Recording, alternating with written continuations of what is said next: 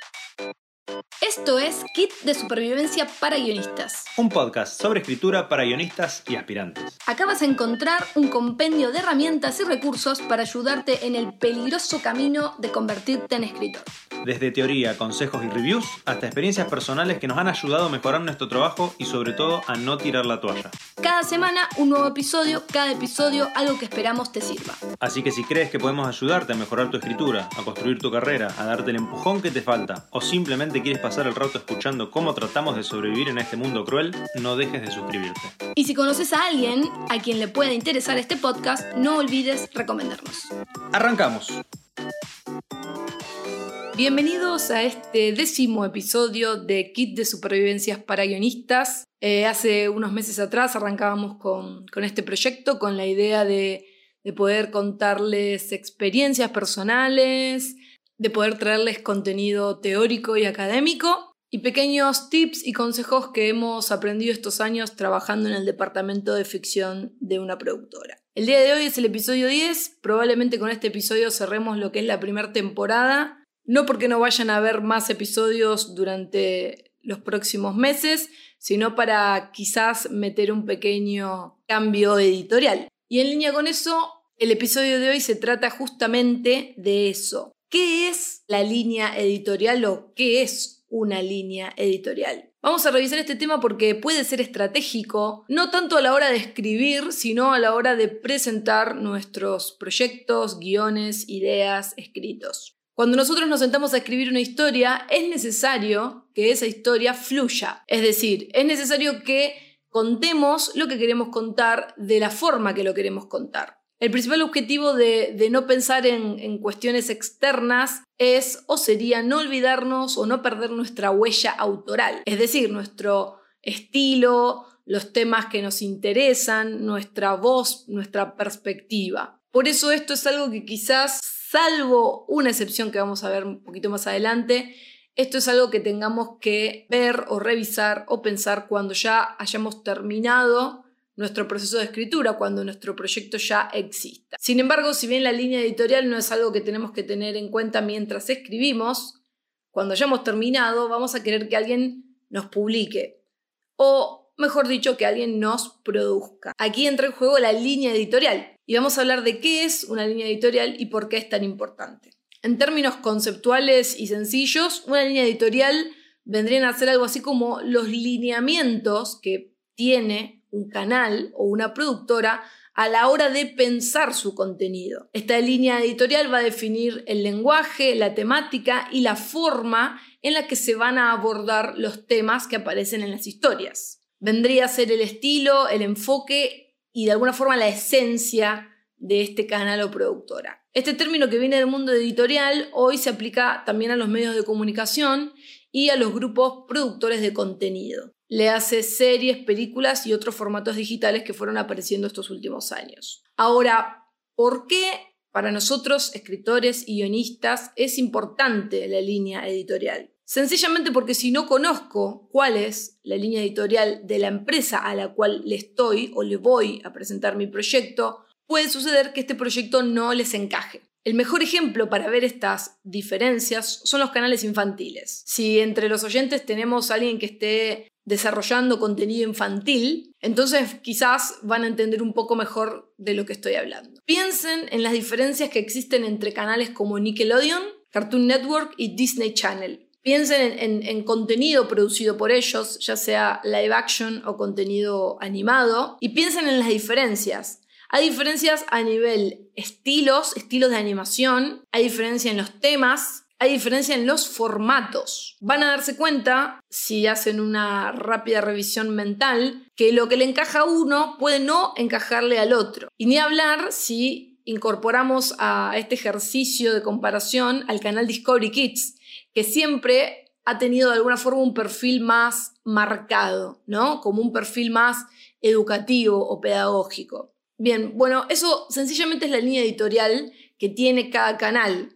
Ahora, ¿por qué los canales dedican tiempo a desarrollar una línea editorial? Hay básicamente tres motivos principales. Primero, para atraer a los espectadores adecuados, digamos. La línea editorial muchas veces engloba un conjunto de principios que van a ir apareciendo en el contenido del canal. Y si bien hoy en día las cosas han cambiado mucho, la idea de fondo siempre sigue siendo ganar más, aunque hoy quizás diría ganar y retener o generar el famoso engagement. Ganar espectadores tiene que ver estrictamente con el contenido y la relación entre los espectadores y mi contenido y por lo tanto tiene que ver con la marca. El segundo punto es que los contenidos no pierdan coherencia. Es decir, cada pieza de contenido va a tener un objetivo claro y la línea editorial va a convertirse en, digamos, la norma que le va a dar coherencia a este contenido.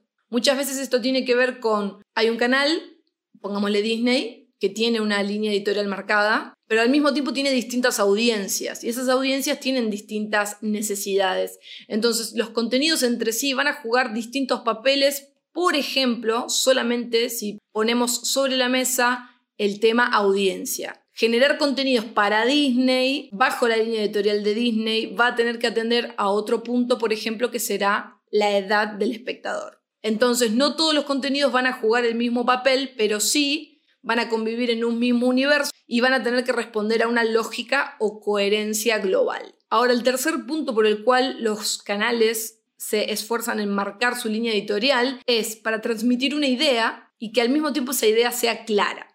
La línea editorial va a responder a una filosofía que va a englobar una suerte de creencias. Esas creencias van a ser una serie de mensajes o ideas que el canal le quiere transmitir a su público y a sus espectadores y tiene que estar claro y no tienen que entrar en conflicto entre sí. La idea que queremos transmitir debe encajar con todas y cada una de las piezas del contenido o de lo contrario estaremos enviando mensajes contradictorios. Entonces, Piensen que si un canal infantil quiere transmitir mensajes de valor, familia, amistad y diversidad, esas palabras van a tener que ser desarrolladas para convertirse en conceptos que van a formar parte de su línea editorial. Luego voy a tener que pensar cómo esos conceptos encajan, por ejemplo, en contenidos para diferentes audiencias, porque la forma de abordar y trabajar esos conceptos claramente va a ser distinta o cómo trabajo esos conceptos en contenidos que reflejan también géneros como ciencia ficción o terror y así. El asunto, en definitiva, es que mi proyecto puede o no encajar con las líneas editoriales de los canales o productoras a quienes les estoy presentando el proyecto. Y ojo, porque no estoy hablando de modificar el proyecto, que es algo que claramente podríamos hacer, o sea, no estoy hablando de atender estas cuestiones para moldear el proyecto, sino saber con seguridad que el proyecto que tengo, la historia que tengo, es algo que están buscando o que se alinea editorialmente con este canal al cual yo le quiero presentar mi idea. Después de todo, y como decía recién, Disney en definitiva al día de hoy es una marca y como marca tiene que cuidar su imagen y la imagen de su contenido. Entonces, Disney se va a convertir en el curador de los proyectos que decida producir. Por eso, que si ustedes avanzan en un desarrollo o producción con un canal como Disney, van a tener personas que van a estar designadas a cuidar y leer que el contenido que ustedes escriban para ellos siga estos lineamientos editoriales. Ahora, ¿cómo me entero de cuáles son las líneas editoriales de cada canal? Bueno, por suerte hoy estas empresas, cuando digo empresas entiéndase que hablo de canales, entonces por suerte hoy estas empresas cuando buscan algo suelen emitir unos documentos que se llaman brief, donde detallan qué tipo de contenido están buscando en ese momento en particular, qué tipo de historia y cómo esperan que esa historia o ese concepto refleje la línea editorial de la marca, es decir, el canal y atentos porque los canales no buscan, y atentos porque lo que buscan los canales o las productoras cambia a lo largo del tiempo. Es decir, este año pueden estar buscando algo en particular que el año que viene ya no están buscando. ¿Bien? Entonces hay que enmarcar los briefs dentro de espacios temporales, porque por supuesto que las tendencias cambian y los canales que van a intentar reflejar a su público y espectador tienen que ir actualizándose. Es por ello que hoy hay mucha demanda de historias que estén protagonizadas por mujeres o historias que hablen de diversidad y etcétera, etcétera. Entonces, hay que enmarcar los documentos, los briefs y las búsquedas y las líneas editoriales en espacios temporales a los fines de poder entender qué busca el canal en determinado momento. Si no tienen acceso a estos documentos, porque hay que decir la verdad, estos documentos en general los canales los hacen circular dentro de productoras o boutiques creativas que ellos saben que están encargadas de desarrollar contenidos. A nosotros, por ejemplo, nos han llegado varios de estos briefs. Si ustedes no tienen acceso a estos documentos, lo que pueden hacer simplemente es tomarse el trabajo de analizar las producciones, los formatos, géneros, audiencias y enfoques de los canales a los cuales a ustedes les interesa presentar el proyecto. Voy a seguir con el ejemplo del infantil. Si ustedes tienen una serie animada desarrollada, de pronto van a pensar, ok, se lo puedo presentar a Cartoon Network, Nickelodeon o Disney. Y la realidad es que sí, ustedes pueden hacer eso, pueden presentar el proyecto pero va a ser para el mejor interés de ustedes, antes de hacer la presentación, estudiar cuál es la línea editorial del canal, si ya hay algún proyecto que toque la temática que están tocando ustedes, si hay algún proyecto que sea similar en la historia. Nosotros hace dos años tuvimos una reunión con una ejecutiva de Nickelodeon que nos dijo algo muy interesante, que, que era en definitiva un consejo. Ella arrancó arrancó la reunión ella diciéndonos o aconsejándonos hacer lo siguiente. En su experiencia era mejor que aquel que estaba presentando eh, el proyecto, la idea o el guion, le preguntara primero a quién se lo estaba presentando, qué estaban buscando. ¿Por qué? Porque en general cuando, cuando, cuando ustedes tengan esta oportunidad van a tener una reunión con suerte de 30 minutos, muchas veces de 20 y lamentablemente muchas veces de 10 o 15 minutos. Entonces, a este ejecutivo de Nickelodeon le había sucedido muchas veces que tenía una reunión y le presentaban un proyecto que no le interesaba y le presentaban un segundo proyecto que no le interesaba y cuando empezaban a contarle sobre un tercer proyecto, ese proyecto le interesaba, pero ya se había terminado el tiempo, ya no, ya la reunión se había terminado. Y sí, claramente después se puede seguir la charla por correo, pero las reuniones presenciales les van a dar a ustedes la oportunidad de contar el proyecto de una forma que un correo no lo puede contar y de una forma que a veces una, una Biblia o un documento de desarrollo, por más bien escrito que esté, muchas veces tampoco lo puede contar mejor que ustedes en vivo. Entonces, a los fines de, de, optimizar una reunión y de lograr una mejor presentación del proyecto que tienen, el consejo que ella nos dio y que nosotros lo empezamos a aplicar y que es de mucha utilidad es, cuando ustedes se sientan en una reunión, dedican dos minutos, cinco minutos a preguntarle al ejecutivo del canal, a la productora, qué están buscando. De esa forma, si ustedes tienen varios proyectos, van a poder descartar mentalmente cuál de los proyectos que ustedes tienen no encaja con los que están buscando en este momento o no encaja con la línea editorial. Entonces, descartan eso y se concentran en lo que sí encaja. También hay que entender, como decía recién, que muchas veces estas productoras o canales quizás han estado algo encasillados durante muchos años en, un formato, en un género, en una audiencia, y hoy están buscando salir. Hoy creo que lo bueno que han traído plataformas como Netflix es que, que, la competencia cambió, el juego cambió y quizás canales que antes pensaban que conocían a su audiencia y que tenían todo muy estructurado, hoy están buscando voces nuevas, formatos nuevos, historias nuevas, lo cual para nosotros guionistas es una gran oportunidad, es un gran momento.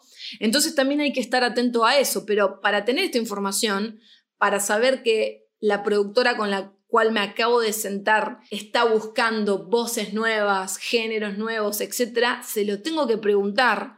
El error más común es sentarse y presentar el proyecto, pichar la idea y, y perder la mayor parte de la reunión en eso y no en entender la línea editorial del canal, no en entender qué están buscando, porque aparte esa información les va a ayudar a ustedes a perfilar o encaminar la presentación de, de una forma más optimizada. Ejemplo, si cuando ustedes están presentando un proyecto, primero se toman este, este tiempo de entender la línea editorial y les dicen, en estos cinco minutos que se toman al principio, les dicen, estamos buscando historias con que se enfoquen en la diversidad.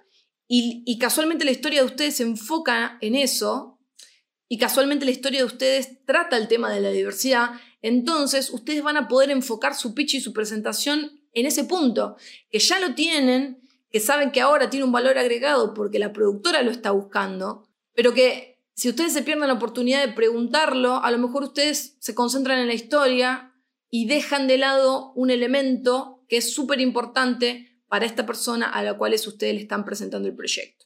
La línea editorial, en definitiva, es entender del otro lado cuál es la esencia del canal, cuáles son los conceptos detrás de la marca y pensar si el proyecto que tengo encaja. Otra cosa que ustedes pueden hacer, y para eso sirven los briefs, es buscar primero qué es lo que se está buscando a nivel contenido y desarrollar un contenido en base a esos lineamientos. Por supuesto que esto va a encajar mejor con ese canal, pero quizás nos condicione de cara a otros canales, otros, eh, otras productoras y otras oportunidades. Es una elección. Lo importante es que ustedes entiendan el concepto de línea editorial y sepan aprovecharlo a la hora de presentar sus proyectos. Espero que esto les haya servido y nos vemos en quizás lo que será la segunda temporada de Kit de Supervivencias para Guionistas. Esto fue Kit de Supervivencia para Guionistas. Si te gustó el episodio, suscríbete, recomendanos y sintonizanos nuevamente la próxima semana.